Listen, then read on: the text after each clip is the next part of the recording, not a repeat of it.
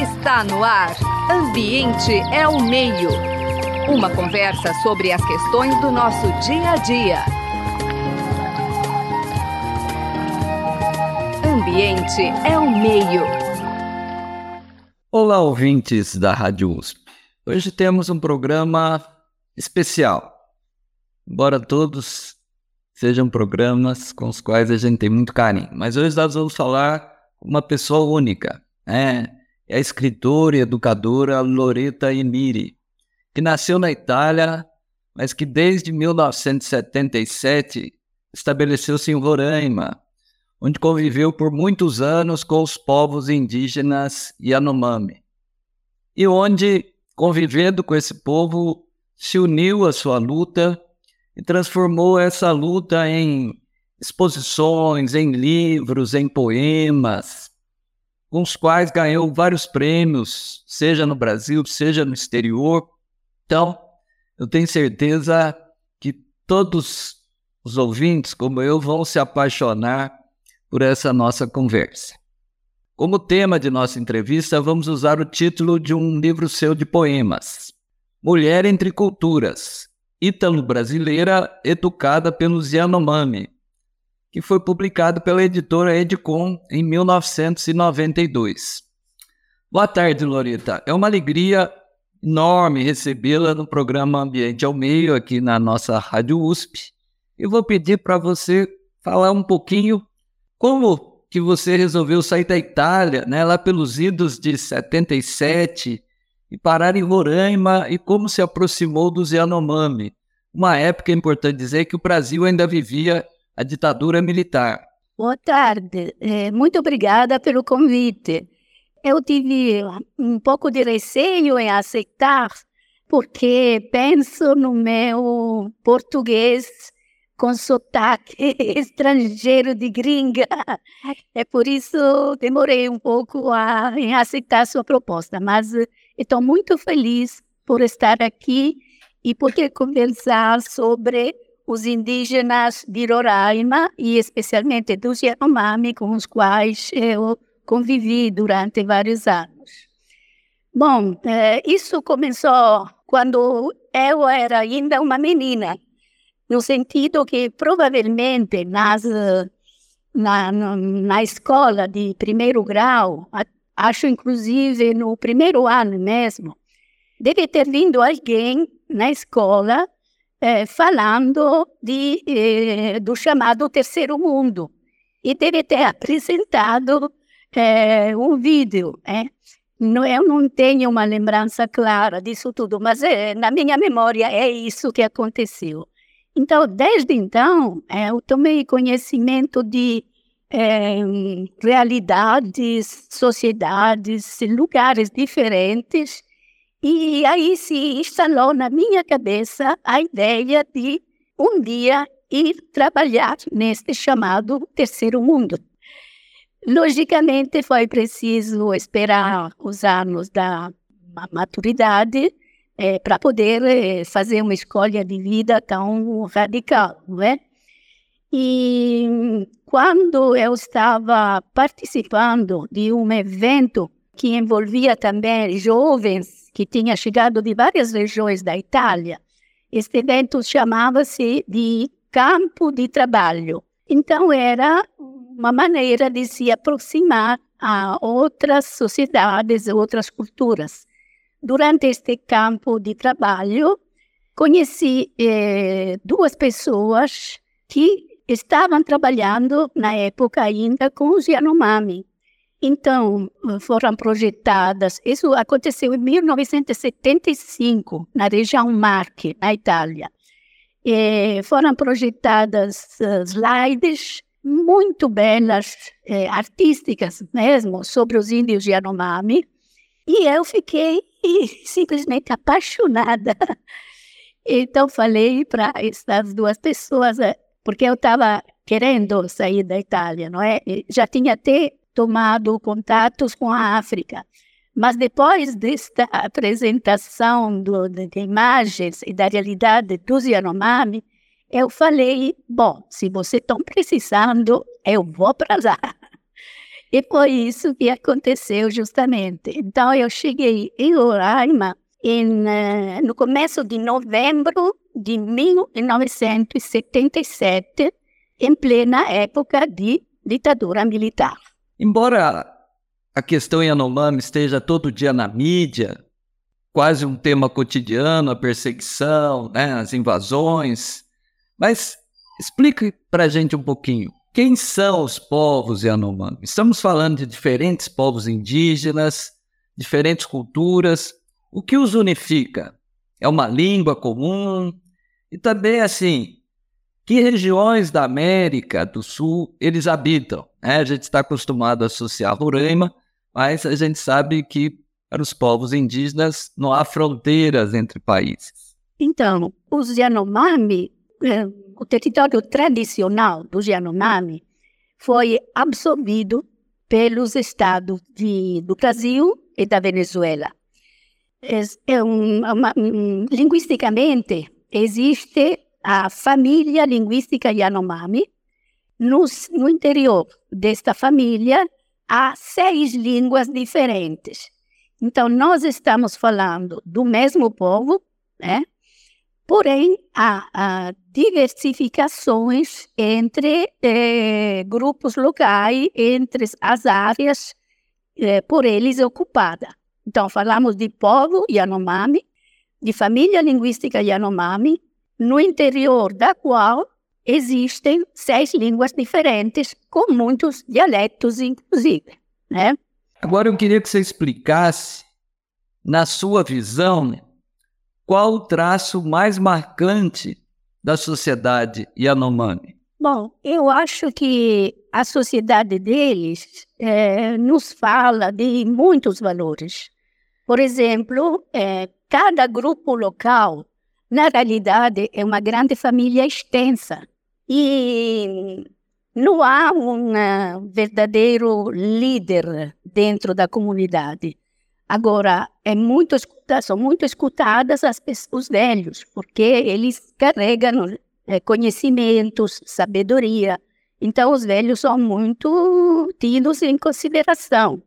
E, por exemplo, as crianças, as crianças, pelo menos na época em que convivi lá com eles, as crianças são sagradas. Né? Eu assisti a casos que a mulher eh, perdendo a paciência, talvez bateu na criança. Mas aí era reprimida pela comunidade inteira, porque a criança era sagrada, sabe? E outro valor, eu acho, é que não há uh, categorias sociais no interior da, da sociedade Yanomami. É, todo mundo tem os mesmos objetos. E na maioria das vezes, são, são eles mesmos que constroem, né, que fabricam as coisas das quais precisam, né? E outra coisa bonita também é que o xamã, que é o intermediário entre os homens e o, o além, o material, ele não é pago, ou ele não, é, não tem uma função diferente da, da do, dos, dos outros. Então, ele, além de é, cuidar de graça de seu povo, da sua comunidade, ele também deve pescar, caçar, providenciar a roça para sua família. Então, quer dizer, eu acho que é uma sociedade horizontal. É, aquilo que chamou muito a minha atenção foi justamente que todo mundo tem as mesmas coisas, e convivem, conseguem, 70, 80 pessoas conseguem é, viver embaixo do mesmo teto, sabe? Acho isso também uma coisa incrível. E, esses são os valores principais que me vem à mente agora falar. Né? Pois é, e uma questão interessante é a gente ter uma italiana que escreveu uma gramática pedagógica da língua Yanomami, além disso, uma cartilha Yanomami e ainda um dicionário Yanomami português, né, editado em 1987. Explica um pouquinho como é que isso aconteceu, né? o que motivou esse trabalho.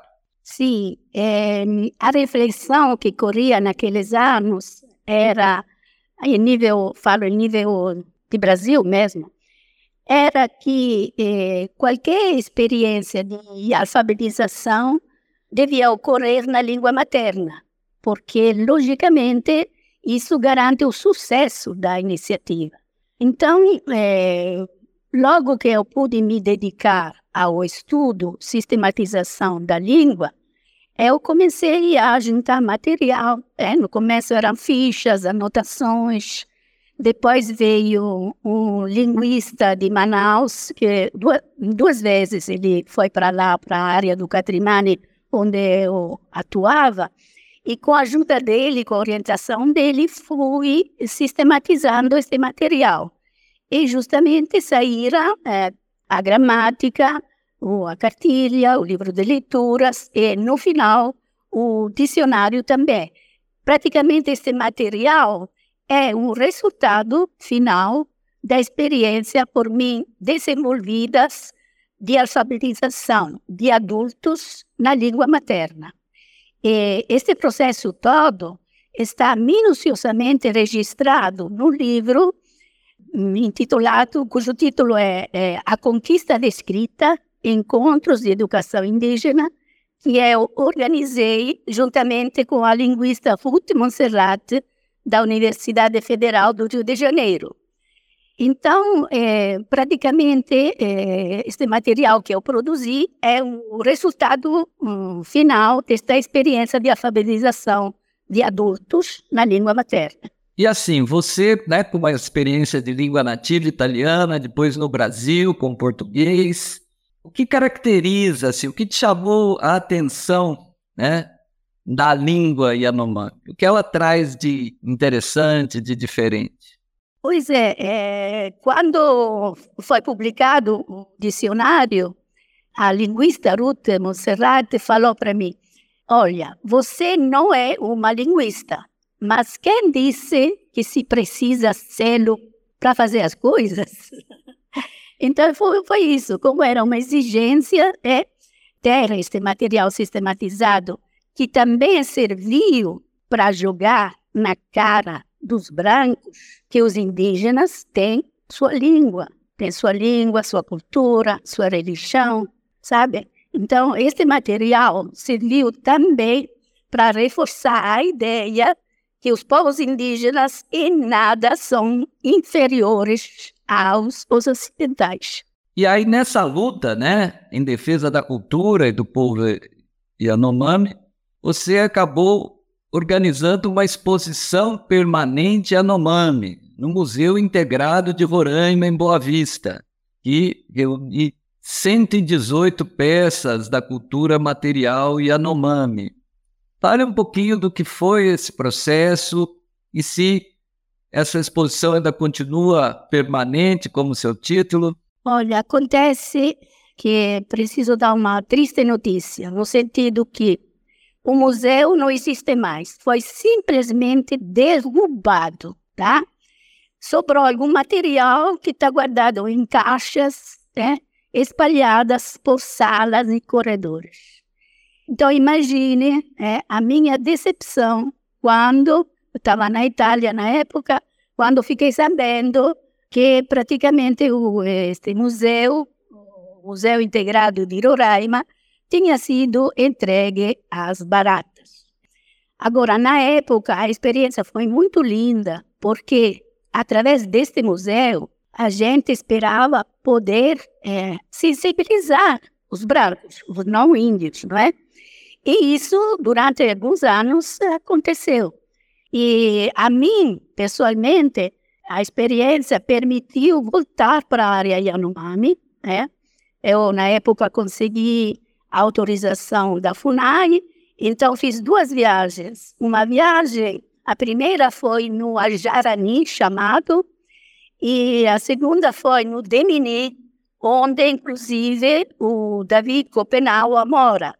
Então, foi uma experiência muito linda para mim, porque me deu a possibilidade de voltar para a área, de manter meus contatos diretos com os Yanomami e de juntar este material. Agora, uma boa notícia é que a minha coleção pessoal, particular, a coleção Emiri de cultura material Yanomami, está guardada no museu da cidade de Modena e está muito bem guardada.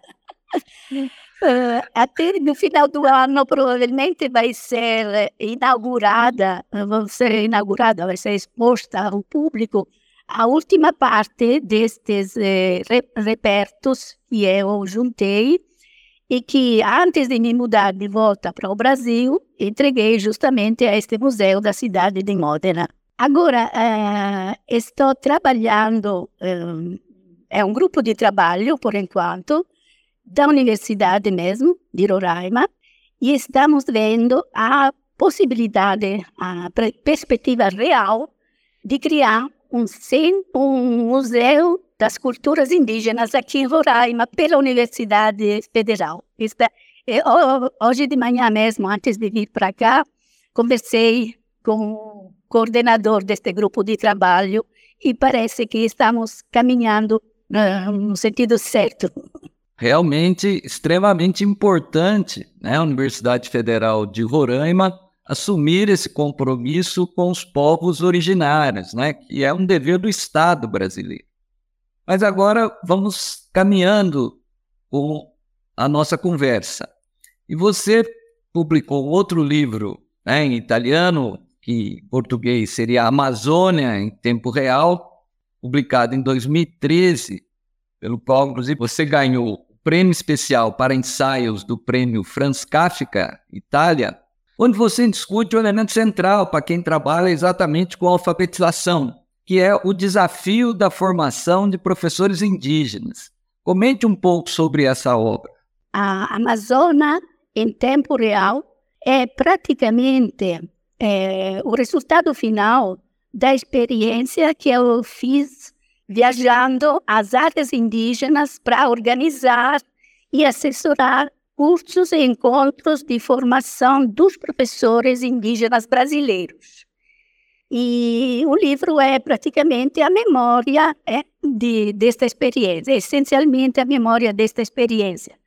É, tanto é que os 23 capítulos que compõem o livro, cada um tem um nome de um grupo indígena diferente brasileiro. Então, por exemplo, tem é, Kaiowá, Guarani, Taurepano, por aí vai. Pois é, quer dizer, houve um avanço nos últimos anos, né, do ponto de vista de garantir a alfabetização na língua nativa dos povos indígenas, né, o ensino bilíngue, isso foi incorporado na LDB, mas que desafios ainda permanecem, Loreta?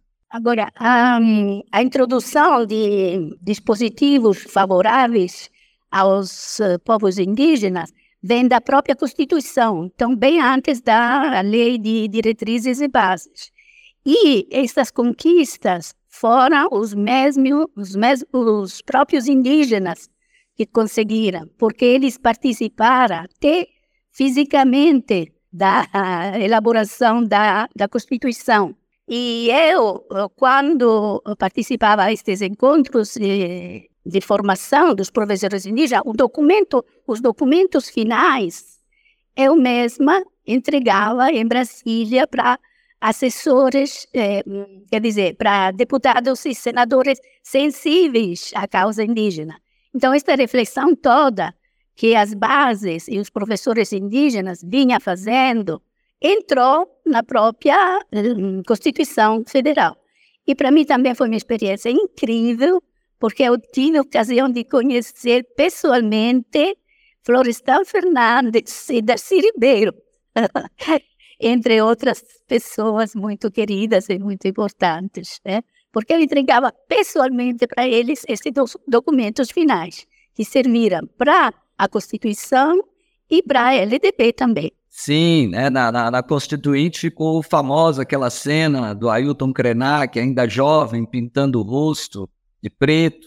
Né? A gente, inclusive, o entrevistou aqui no programa Ambiente ao Meio. Mas ainda nessa questão da formação de professores, quer dizer, a gente avançou na legislação, mas que desafios ainda existem para essa implementação? do ensino da língua própria dos povos indígenas? Olha, um, isso depende também da boa vontade dos próprios uh, professores indígenas, porque eles têm a legislação que a favor, não é, que garante esta educação específica e diferenciada. Então, através da sua própria organização, eles devem dar avanços, é? E, e muitos avanços foram dados, foram dados. Aqui de, de aqui de Roraima, por exemplo, é, o movimento indígena e o movimento dos professores indígenas do Estado ajudou para a reflexão em nível de Brasil mesmo, em nível federal, sabe?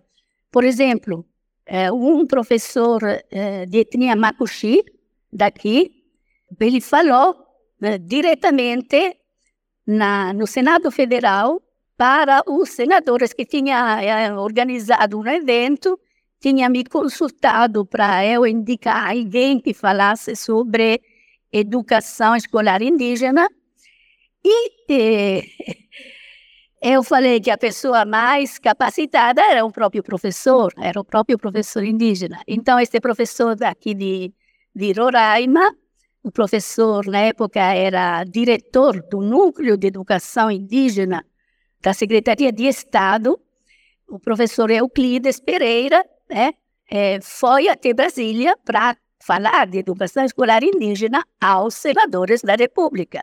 É.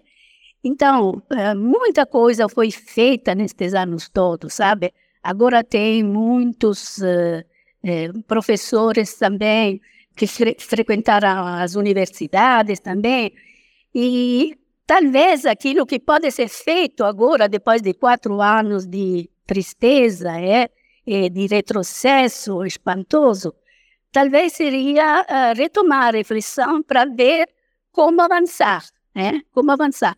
Eu acho que um, uma fórmula pode ser a, a capacitação dos professores, insistir, eh, valorizar mais a própria formação dos professores indígenas, formação, torná-la uma formação permanente. Muito bem, Loreta. Como comentamos aqui, o tempo voa, né? Estamos indo já para a reta final. E a pergunta que fica é que quais os, os desafios, quais as demandas, né? Qual é o brado do povo Yanomami, né? Um povo com uma história de perseguição, mas de luta, de resistência, de produção cultural. Então, o que se espera, né? A gente sabe que a coisa começa lá na prefeitura, né? Muitas vezes os prefeitos com interesses com madeireiros, com garimpeiros, passa pelos governadores e chega na presidência da República. Né? Nós temos hoje um presidente, Lula, com compromisso assumido né, de defesa dos povos originários. Então, qual é a grande demanda? Sem dúvida, é, a situação na área Yanomami continua muito difícil, delicada.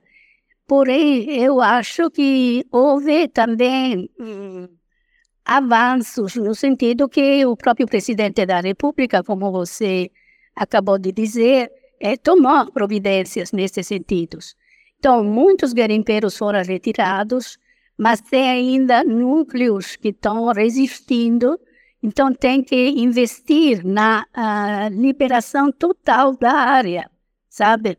É isso que deve ser feito. E também outra medida poderia ser criar mais postos de fiscalização ligados à a FUNAI, Fundação Nacional dos Povos Indígenas, criar mais postos de fiscalização para evitar justamente que eh, garimpeiros se infiltrem na área Yanomami. E o problema maior é que eh, não são mais os garimpeiros que invadiram a área Yanomami nos anos, nos anos 80. É? Agora, eh, o garimpo está ligado a hum, está ligado ao crime organizado. Então, é uma situação totalmente diferente e mais devastadora, logicamente, daquilo que já aconteceu na área Yanomami nos anos 80. Pois muito bem, ouvintes. Nosso programa de hoje chegou ao seu final.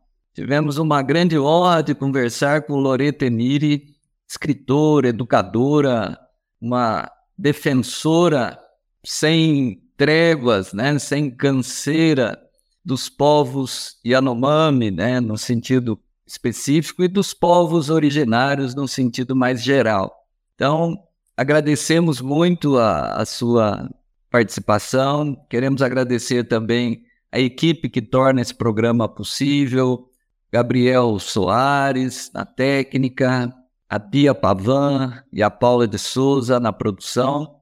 E devolvo a palavra para você, Loreta, para as suas considerações finais. É, sou eu que agradeço porque me foi oferecida esta grande oportunidade, não é? E eu peço só uma coisa, que as notícias, as informações que se referem aos povos indígenas, especialmente aos Yanomami, sejam divulgados, para que haja uma tomada de consciência por parte da população brasileira. Finalmente, Loreta, para aquelas pessoas que queiram conhecer mais sobre esse teu trabalho maravilhoso, Onde eles podem encontrar dicas e possibilidades de aprofundamento? Bom, eu tenho, mantenho um blog, é, mas é só colocar meu nome na internet e aí vai aparecer muita coisa daquilo que eu já produzi. Mas é, tento canalizar tudo no blog justamente para reunir essa produção. Você acabou de ouvir Ambiente é o Meio. Produção e apresentação: José Marcelino e Marcelo Pereira. Música tema: Evandro Navarro. Sonoplastia: Mariovaldo Avelino. Ouça também este e outros programas em www.ribeirão.usp.br.